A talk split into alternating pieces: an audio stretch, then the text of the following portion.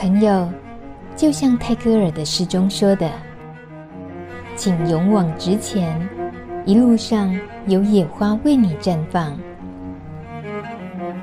路德之音就在你身旁。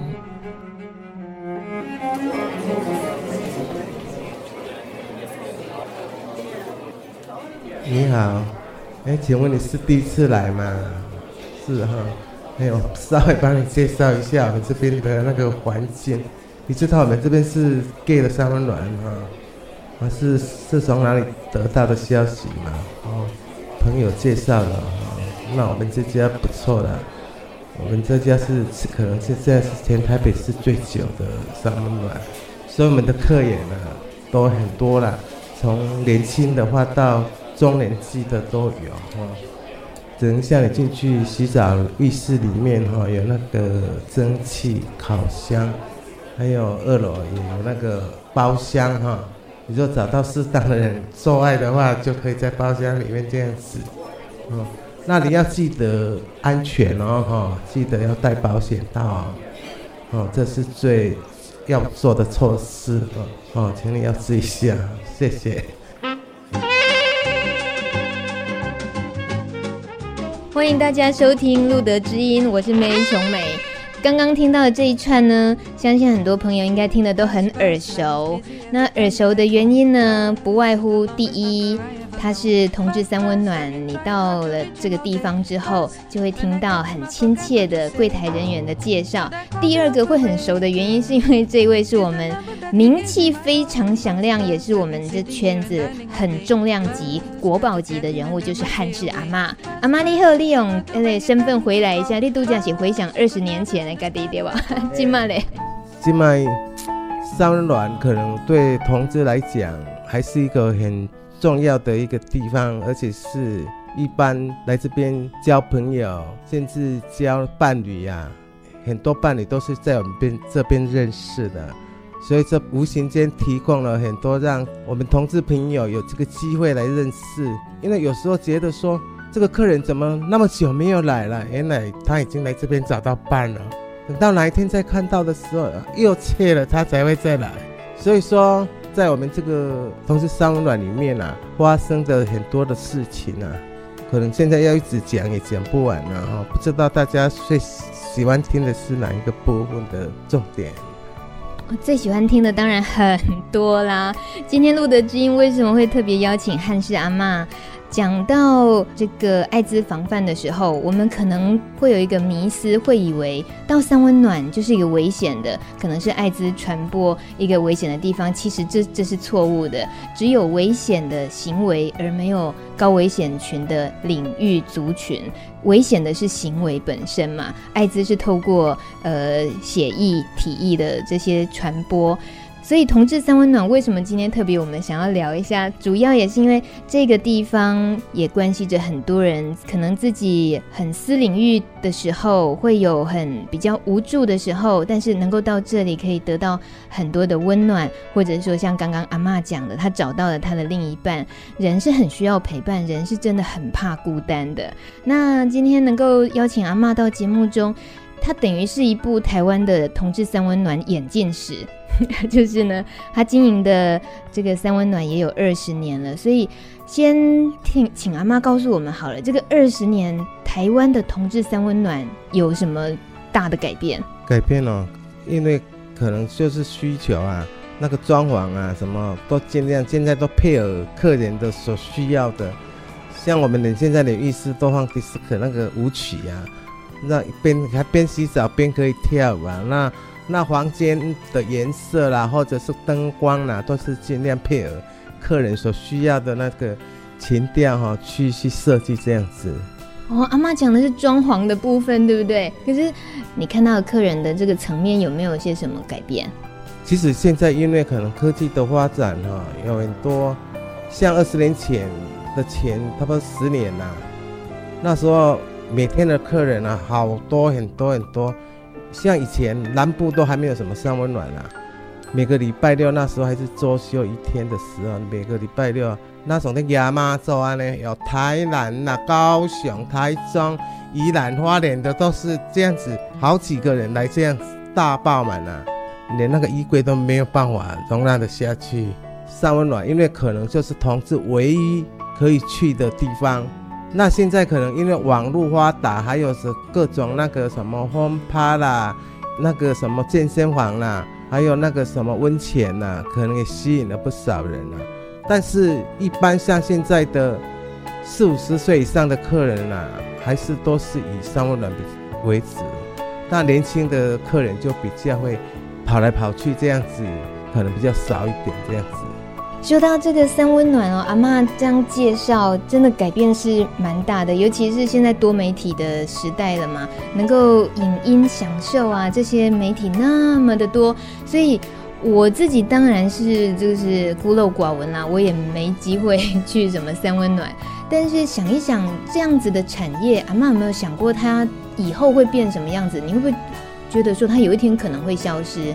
我觉得像世界各国都一样。都有三温暖，像东南亚这个日本呐、啊、泰国、越南呐，他们这也都是这个三温暖可能不会消失了，因为毕竟它还是一个同志最直接讲坦白点就是可以做爱的地方啊。所以说，如果会改变，可能会把规模弄小一点，把开销降低，这样子的成本来经营。阿妈的这个口气已经一点点的这个落寞了，因为毕竟跟刚刚你说的北中南全部都亚妈做是吧？迎妈祖那种盛况是应该不会再发生。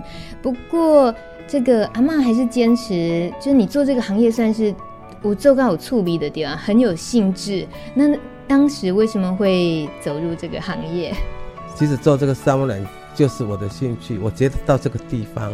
改变了我一生后半辈子，我觉得说，这才是见证我作为一个同志要过的生活。因为在这个地方，你讲话、你的动作、你所想要的一切，都可以随心所欲说，甚至你说想扮女装，我都可以很自然这样子扮起来。在这边穿高跟鞋，也没有人会说用歧视的眼光或者怎么样来看你啊。所以说，觉得就是说，这是真的，我们当同志所要真正要过的那现实的一面。嗯，其实今天请阿嬷来当路德知音的好朋友聊一聊，主要是她是真的是很多人的知音。这是毋庸置疑的，因为我们知道很多事情你没地方说的时候，尤其是一个同志身份或者是感染者身份的时候啦，那能够到一个你放心的地方，遇到一个你放心的人，所以这是阿嬷她现在能够受到大家非常的欢迎，也很信任她的一个很重要的原因。而我们也希望借由节目了解，在阿嬷的所经历这几年，刚好是您刚好是经营三温暖，可是您看到的整个这个族群的来来去去，你陪伴过很多人，有一些比较深刻的故事，甚至于可能你也一定碰过是艾滋感染者朋友这样子的。有些回忆可能回忆起来会有点伤心啦。那你有没有印象深刻的一些陪伴过的朋友，他们的故事？这些朋友其实有很多啦。我常向每个人讲，你来这边，你不要怀疑说，有的人会问我说，那个人哪个人哪个人是不是有问题？我说你来这边要做爱的话，每个人都有问题，你才会小心呐。啊，你怎么看他脸上又没有血？你怎么知道谁有谁没有？而且这个。又是一种个人隐隐私的问题啊。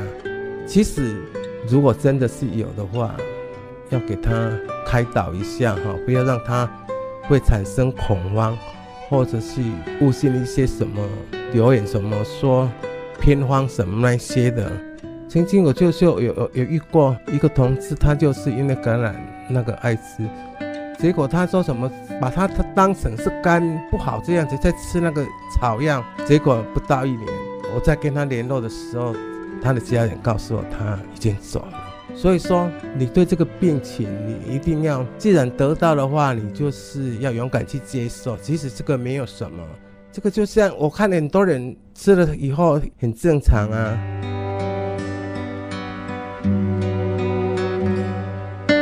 记得曾经在五年前，有一个桃园的那个客人，他已经好好像两三个月没有到的那边来。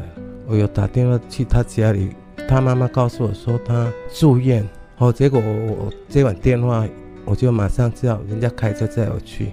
结结果去我看了吓了一跳，那个差不多六十公斤的人变成差不多看差不多三十公斤，而且什么都不懂，好像变成低能儿那一种啊。那个手脚看了被人家绑起来了，所以我看的真的好伤心。因为我我进去第一个他就住隔离病房，我就觉得，因为之前都没有听说过他有那个病啊，结果他可能也没有吃药，结果那个发作了。在我在第二次去看他的时候，更好像更严重，我就想把他搬来台大这边嘛，哈，结果他家人不同意啊，结果他家里人让他叫律师去写了那个遗嘱，什么都写好了。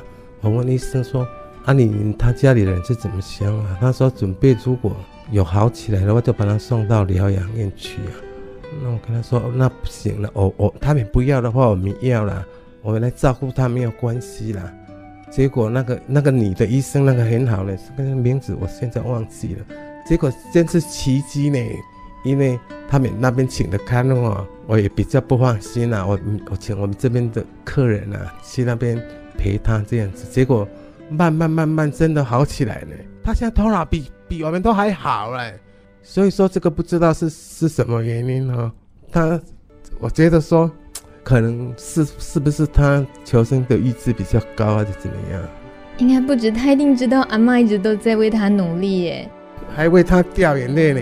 根本已经不是说客人这个名词，就是家人了。你甚至于比他的家人都还愿意看他在最糟糕的情况的时候，你会提出那种要求，说你们如果没有办法的话，让你来照顾他。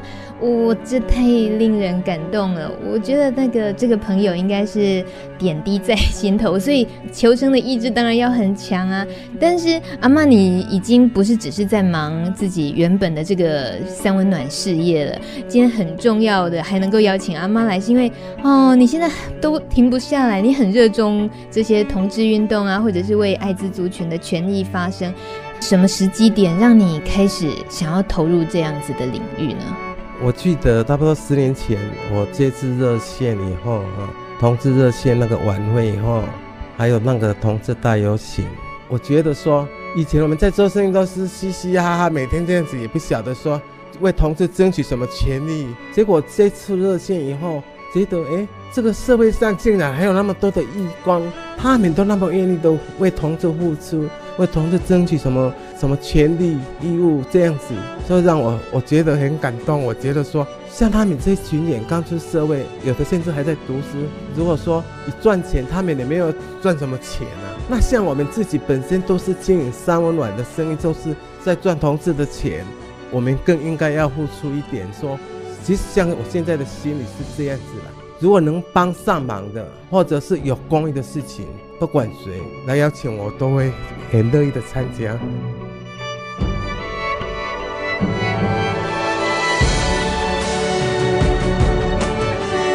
其实阿嬷看起来好年轻哦，我看着她要叫阿嬷，我其实是叫不太出来。但是阿嬷的那个温柔那一面，还有她那么容易能够体贴叮咛人。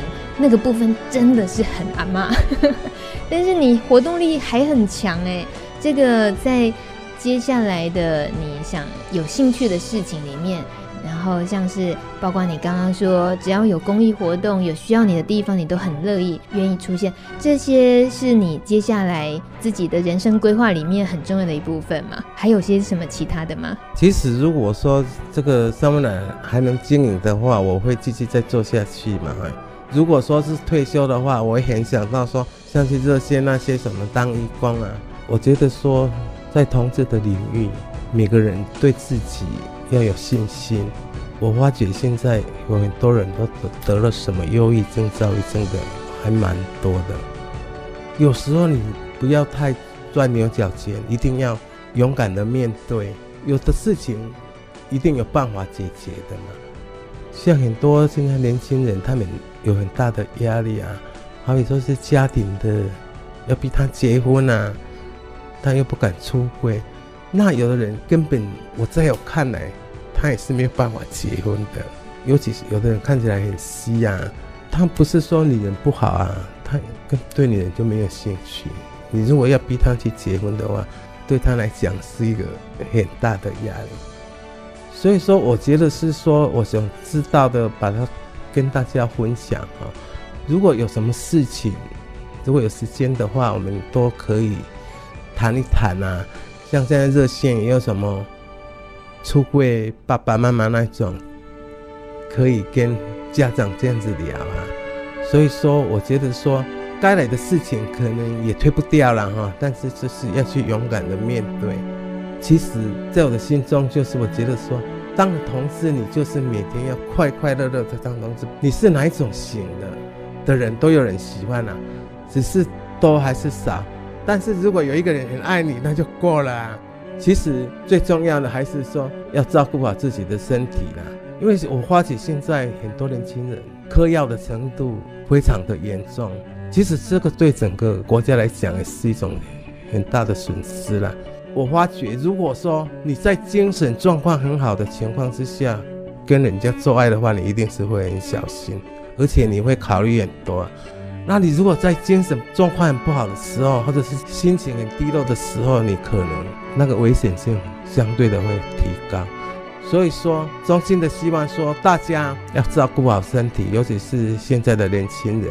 我常在每个场所提醒年轻人说，其实你当同事也可以一辈子长长久久的时间，但最重要的条件就是说，一定要工作存钱，照顾好身体，这是最好的办法。哇，我都不敢打岔。因为呢，我很希望大家把这个节目呢，好好专心的听阿嬷念一念。以后这个节目你就时不时就播出来。你自己一个人无聊孤单的时候，觉得自己欠骂欠念，你就把它播出来。阿妈刚刚讲了好几串那个乐乐等有没有？那个都很受用哦。还记得阿妈说的哦，当同志就是要快乐，是不是？欸、啊，第二嘛来几个。那边做同志的是爱这个快快乐乐，每一天那种快乐的心情。谢谢阿妈，谢谢。拜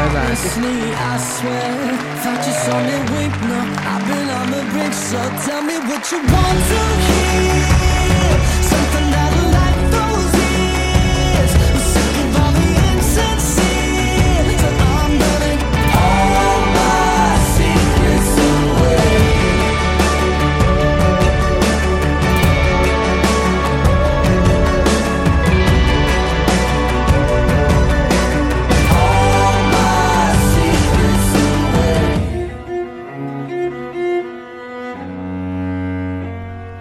节目由路德协会制作播出。